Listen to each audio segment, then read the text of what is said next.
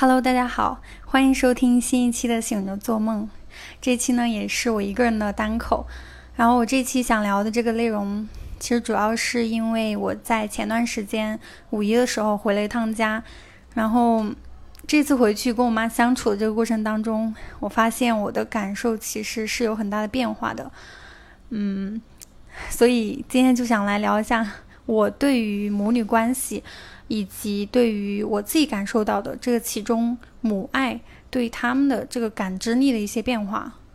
当然这个当中有一些我觉得是比较微妙的一些变化，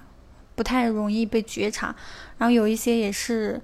很明显的一些大的转变。其实我刚开始录这一期的时候，有想要录这一期播客的念头的时候，其实我会有点犹豫，因为我在想到底有没有这个必要。而且这期可能会有一些太多的自我暴露，嗯，会觉得有点矫情吧。但最后之所以下定决心，还是会觉得，那就把它当做一个纯粹是记录，还有分享我自己这样的一个心路历程吧。因为我觉得妈妈可能是女孩子人生当中最重要的女性之一，所以母女关系也非常的值得去探讨。嗯，那我跟我妈的关系，或者说更准确来说，是我对待这段关系的这个态度，如果去简单概括的话，真的也可以非常的简单。比如从小的时候，可能就是对妈妈有那种天然的依恋，很敬畏，会觉得妈妈就是我世界里面的神。然后后来慢慢长大一点，会发现妈妈也是普通人，所以就会开始心疼她。但中间也有一段时间，就我变得非常的奇怪，会很想要开始抗拒和排斥这段关系，甚至想要逃离。多数时候，我会选择去回避在这段关系里面的接触。但直到这次五一回家，我好像重新有感受到我们之间那种很深的羁绊，而那个羁绊的话，你是没有办法去对抗的，就只能学会去接纳和感恩。这样的话，心态可能会更平和一些。其实这会儿说起来，呃，概括起来好像挺简单的，但实际上，在去经历的时候，我发现真的还是挺不容易的。这种感恩、这种接纳的心态的回归呢，我觉得是从去年重新开始的吧。因为在去年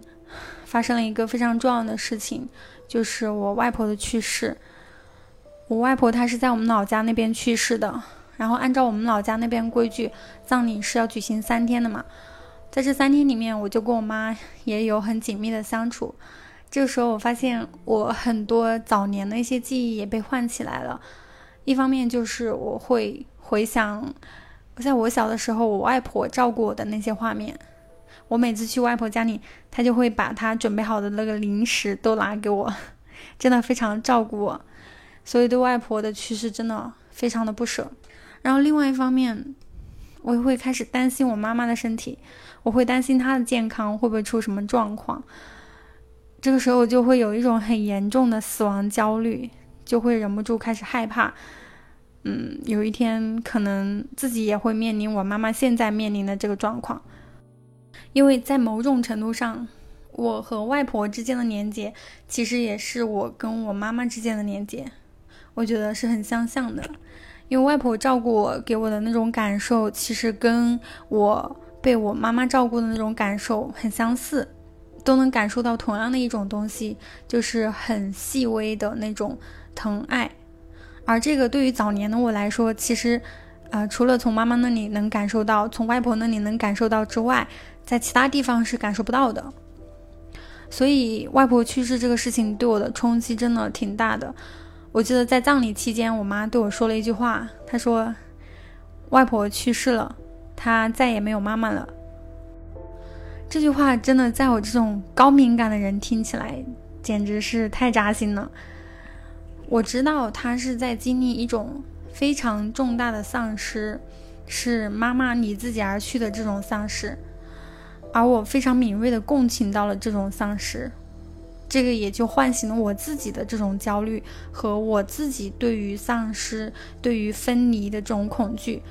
我记得之前我还有一期节目里面也说到，我对于分离是有一些恐惧的，所以我外婆去世这个事情，当时对我来说真的让我非常的焦虑。我会害怕自己也要经历我妈妈现在正在经历的这一天，光是想一想我都觉得很害怕，没有办法去想象，嗯，一个家里没有母亲会是怎样一个家，它能称作是一个完整的家吗？那种感觉真的就非常的焦虑，非常恐惧，但是与此同时，我又非常的清楚，它是一个必然会到来的事情，所以就只能。给自己去做一些心理建设，让自己去试着放宽心，去接纳这样的一个事实，这个真相。然后从我接纳这个事实的那一刻起，我觉得我好像能够更加真实的去面对我跟我妈之间的那种情感。这个我后面再展开来讲。嗯，反正就是我外婆去世这个事情，就像是把我心里隐藏了很久的那个巨大的警钟，把它给狠狠的敲了一下。他就在提醒我，让我珍惜眼前，珍惜现在还能够相聚、还能见面的这种时光。因为以前我其实对于这种牵挂是有一点抗拒的，我会觉得它有可能成为我的某种包袱或者负担。但现在可能会相对更加平静一点。那说到我对我妈之间的这种情感，其实，嗯，在有一个阶段，我其实是在行为上和我妈很亲近，会做很多事情让她觉得很开心，也会去照顾她的情绪。但是我其实是没有意识到，我那时候就有点抗拒和我妈关系那么亲近，因为我在内心我会感到有点无助。但是在那个阶段呢，我又说不清楚这种无助到底是为什么，所以更多时候可能就是在心底直接把那种无助的声音给忽略掉了。因为我妈以前她喜欢给我吐槽一些家里的一些事情，然后每次我听完她吐槽，我都会觉得，嗯，她是被不公平对待的一方，她很辛苦，然后我也应该为她分担，应该为她的现状去负责吧。所以就会试图去做很多的事情，想帮他改变，会主动的打电话，然后只要他跟我说任何事情，一旦他让我知道哈，我都会想办法去帮他解决，因为我会觉得我作为女儿，我有这样的一个义务，有这样的一个责任去这样做，好像有一种要拯救他的那种心态吧。但是现在想想就会觉得，怎么可能啊？当时的我真的是没有意识到这些，就只会觉得那个就是我唯一的选择，我就是要去做一些事情让他开心啊，我要去治愈他，我要去讨好他。但是我没有发现，我当时我的能量其实已经在慢慢慢慢的亏空。但是当时我周围的人，包括我妈，她自己都会说，她觉得我很听话，很懂事。而这个就是她生活当中为数不多的值得她欣慰的事情，所以哪怕当时我可能会觉得有点不自在，有点拧巴，但是我是处于那种痛苦，但是不自知，就搞不清楚为什么。后来我有接触一段时间的心理咨询嘛，然后也看了很多心理学方面的书，那时候我才慢慢意识到，原来这个情绪的漩涡对我的负面影响是那么的大。原来我在过去就承担，应该是过度承担了本来不属于我的责任。虽然说我们之间是这么亲密的这种母女关系，但是我们也应该是独立的个体，应该是都可以为自己的人生去负责的人。我记得在这个期间，我有读过一本书，叫《母爱的羁绊》。在这个书里面，他有讲了很多女儿和妈妈相处的各种各样的案例。我刚开始在看的时候，其实还有点惊讶，会觉得怎么可能？但是看到后面就会觉得真的好真实。我估计很多人在看这本书的话，应该都能找到自己和妈妈相处的影子。然后经历过这么一段的挣扎之后呢，我发现我就到了另外一个阶段，另外一种状态，就我开始觉察到我内心其实是有很多的愤怒，很多的不满。并且我会直接在行为上面，我会直接去拒绝做讨好对方的这种行为举动。所以在这个期间，我跟我妈之间的关系其实变得有点疏离，或者说是我单方面的想要疏离，我单方面的想要去回避跟他的接触，然后抗拒跟他去沟通，因为我发现，嗯，在这个阶段，我很清晰的看到我有那么多愤怒情绪，而且在这个愤怒背后，他还有非常大的。可以说是一种悲伤吧，因为我看到过去，我不仅仅是他的女儿，而且很多时候其实在做一个情绪垃圾桶，就专门负责接收还有消化他的负面情绪。但是因为我跟他是这种母女关系这么的亲密，我没有办法去表达我的这种不满，表达我的愤怒。所以在刚开始，我好像只能采取这种迂回式的，就回避去沟通的这种方式，可能也是出于一种自我保护。反正就是不想再去消耗自己的能量，就干脆回避跟他的沟通。刚开始，我妈她也觉得很困惑，为什么我突然就变得这么冷漠呢？甚至还会有有时候会追问我。然后我后来我就直接跟她挑明了，我说我不想再听你讲这些。你不要再跟我说这些，而且在很长一段时间里面，在之后的很长的时间里面，我都不断的跟他强调，我觉得我非常的愤怒，所以平常就不怎么跟他联系，实在有时候要打电话避免不了，或者要视频的时候呢，也就是讲不了几句话，可能就挂了，甚至有时候我的语气，我讲话语气还非常不好，讲话也有点难听，但那个时候我就可以开始发现，我妈她其实有点。向我妥协，嗯，或者说她更多的时候是感到有点无奈吧。但是在她妥协的那个瞬间，我竟然会有那种我觉得我自己终于赢了一次那种感觉，好像突然有了那么一点点的话语权。但其实现在看来，我那个时候的做法可能真的深深的伤害了他。因为不管怎么说，那种表达方式都有点不太恰当，在他听来的话，肯定会难免会多想吧。只是在那个时间，我会觉得，我当时第一要紧的就是要解救自己，要让自己赶紧恢复能量。那今天能录这样一期，我觉得相对以往的状态来讲，在我回忆起这些的时候，会更加平静一些。我觉得我跟我妈的关系其实有点像在观赏一幅画的那种感觉。就刚开始看的时候，你会想要靠得很近，生怕错过这个作品里面任何的小细节。然后呢，你会想要走远一点，远距离的再看一下，最后再慢慢的再走近，再走回来。那在这个再回来的这个过程当中，我觉得或许才能找到一个最合适的。嗯，你觉得最美的一个观赏距离？我觉得现在的我可能是，嗯，慢慢的找到了这样的一个距离点位吧。就像前面所说的，我现在终于能够学会不再去抗拒，学会能够去接纳，能够相对平静的去对待这段关系。因为在之前那种比较抗拒的心态下，我发现我其实是有很多东西被我忽略掉了的。而现在之所以能够，然后也愿意去敞开去接纳，不是那种带着愧疚感的去接纳啊，我纯粹就是觉得真的没有必要去计较，真的应该珍惜，因为回想以前的一些事情，就会发现妈妈真的是这个世界上最心疼我们的人。我记得有年夏天我做手术嘛，当时在医院住了好几天，都是我妈在全程陪着我。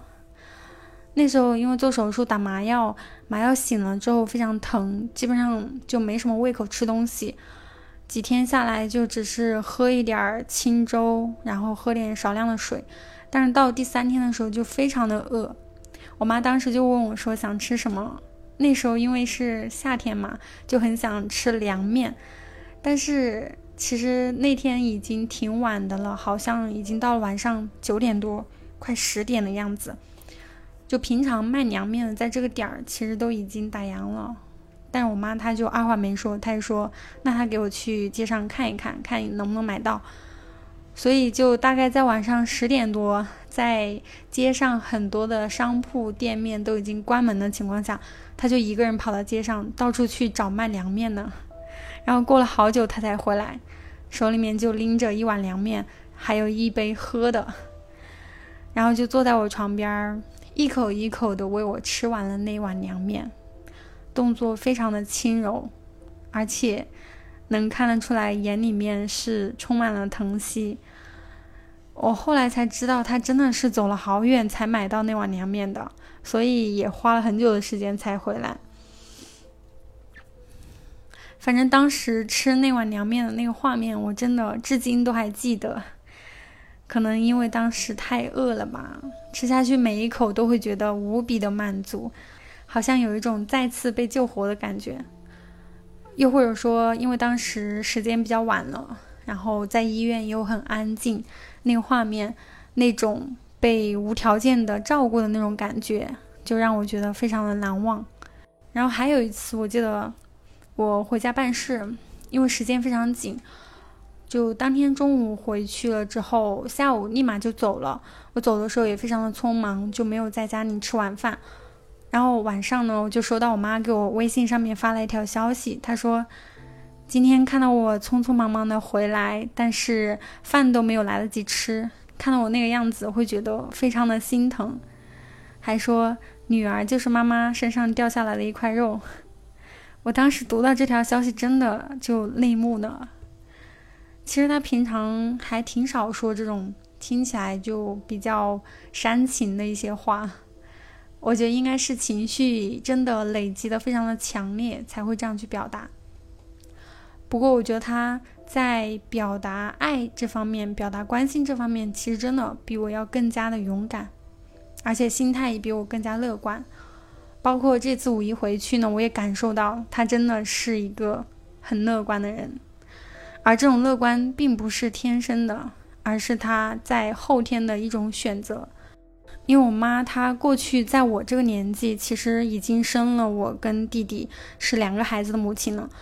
那在她那个年代，每一次的生育其实都会给身体带来很大的损伤，还有一些后遗症。她在身体上其实早就经历过了这种双重的病痛，还有磨难。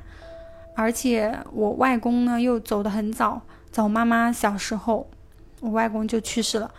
所以我妈妈也是很早就经历了这种和至亲分离的痛苦。我也不知道是不是因为她太早了经历了这些，经过了生活的锤炼。所以，反而她比我要更加的乐观，更加的容易知足。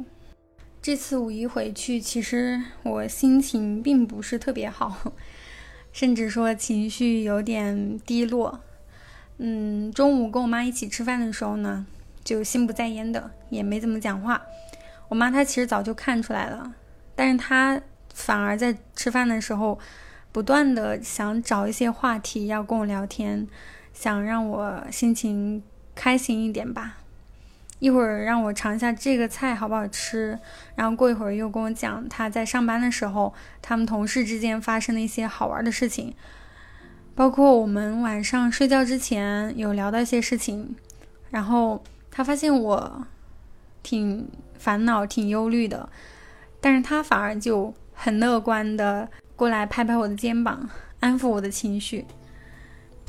当然，我也不知道他会不会在转过身之后，自己在那儿悄悄的抹眼泪。我唯一能确定的就是，他能帮我做的事情虽然非常有限，但是他永远都会去做。只要是他能想到能做的，啊，他就会去做，因为那个就是他当下表达情感最真实的这种方式。所以我非常非常的感恩。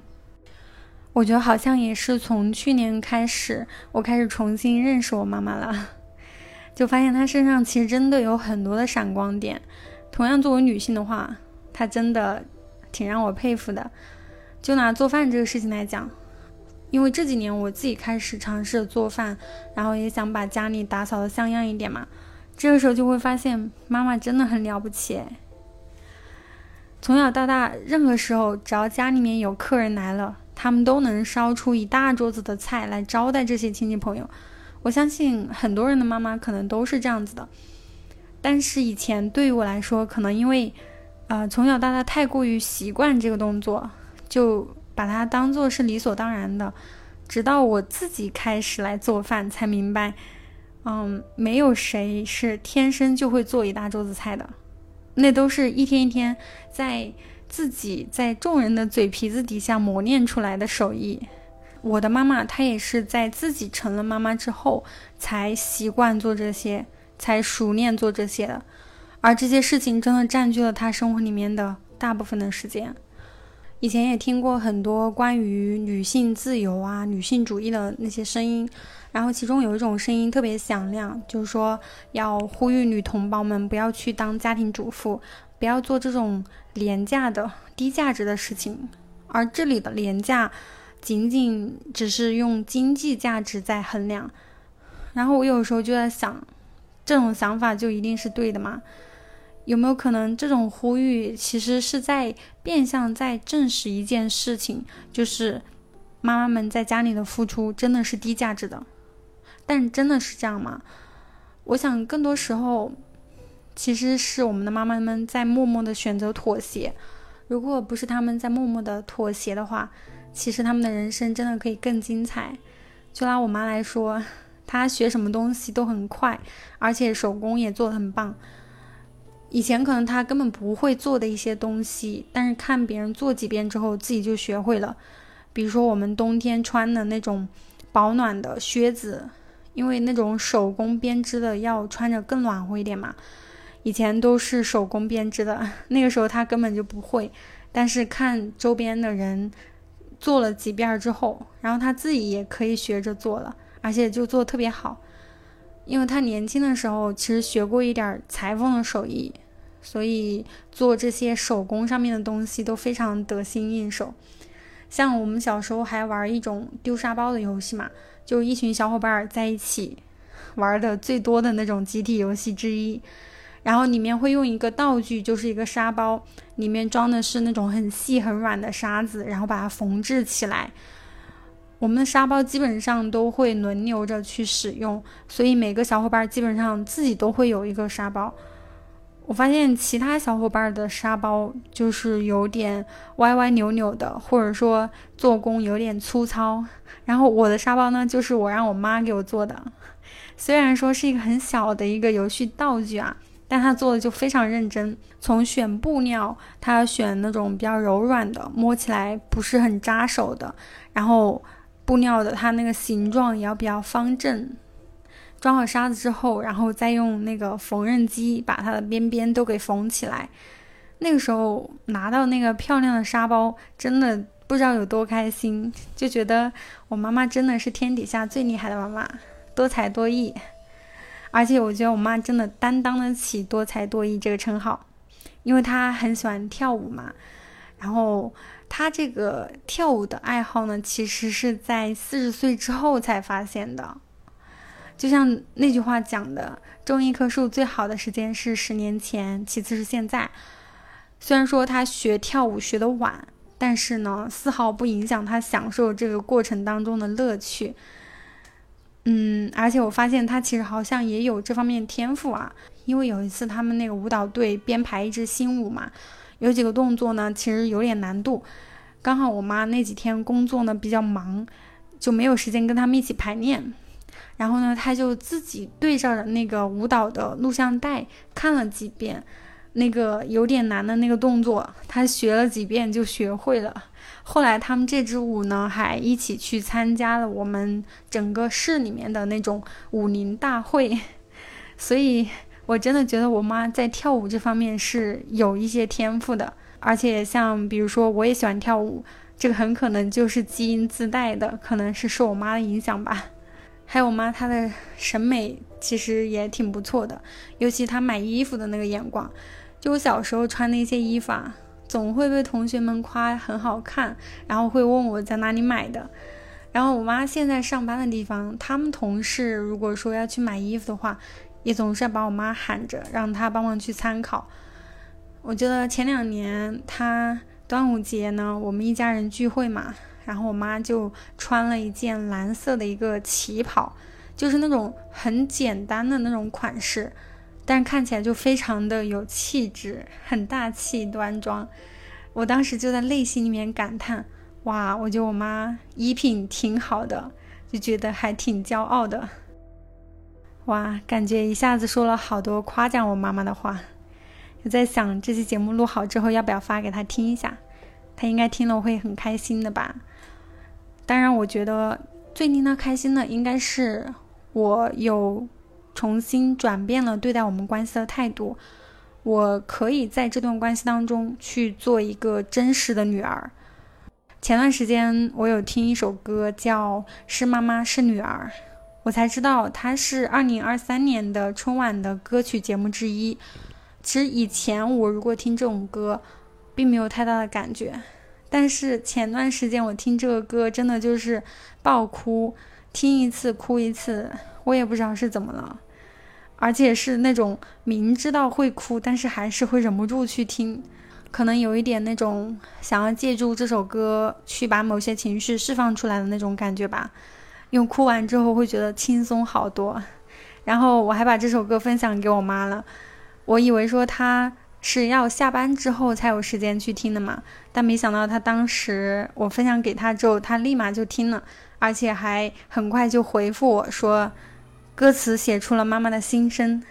我不知道她说的心声是什么样的心声。但是因为这个歌它是那种母女对唱的那种形式嘛，然后歌词最后一句呢是妈妈的那个歌词，是说我不知道自己做的够好吗？但有件事我非常确定，你是最好的女儿，请相信自己。嗯，真的，这首歌我建议你们可以去听一下，真的好感动。唉。都说母亲是我们的根，妈妈真的是一个女孩子成长过程当中对她影响最大的女性，所以母女关系，我觉得也是我们做女儿的这一生当中要处理的最重要的关系之一。而我们每个人在这个关系里面要做的功课可能都不一样，所以我还挺庆幸自己能够走到现在这个阶段，能够去接纳这个关系里面所经历的一切，因为我知道。这一切的一切，其实都是源于一个字，那就是爱。而关于爱的模样，以及爱这件事情本身，其实我都需要去终身学习。那现在我能够大方的承认、大方的接纳我们之间这种爱的存在，然后能够去尽可能的将它表达出来，我觉得真的挺不容易的。但是我相信这份看见，这份接纳。它不会再成为我们以后伤害彼此的这种武器，而是可以成为我们护卫彼此的盔甲。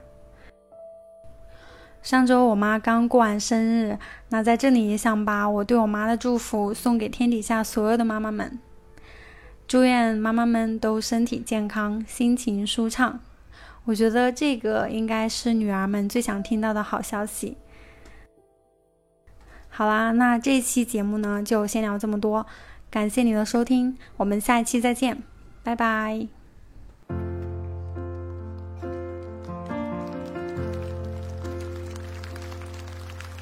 我的孩子啊，我不知道自己做的够好吗？我是第一次尽管岁月已吹白我的头发，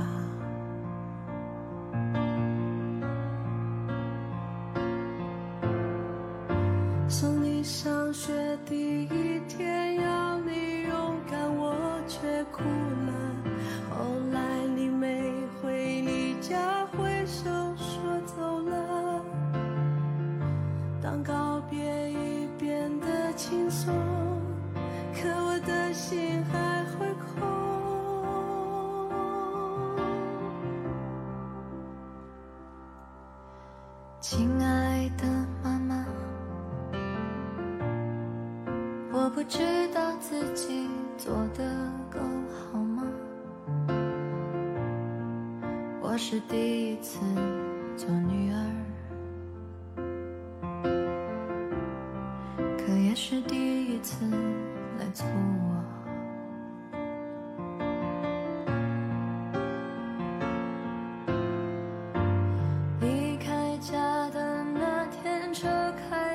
偷偷哭了，我不想让你担心，笑着挥手呢。人长大不轻松，我后来才知道，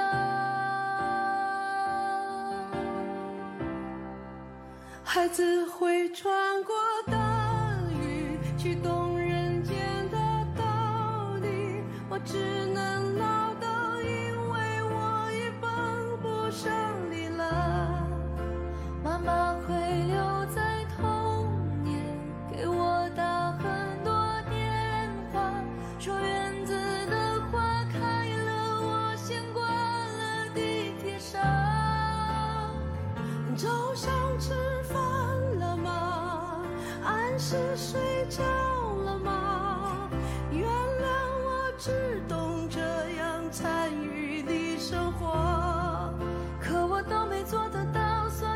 着不想对你撒谎了又怕你难过匆匆挂了电话后发现我是那么的想念你啊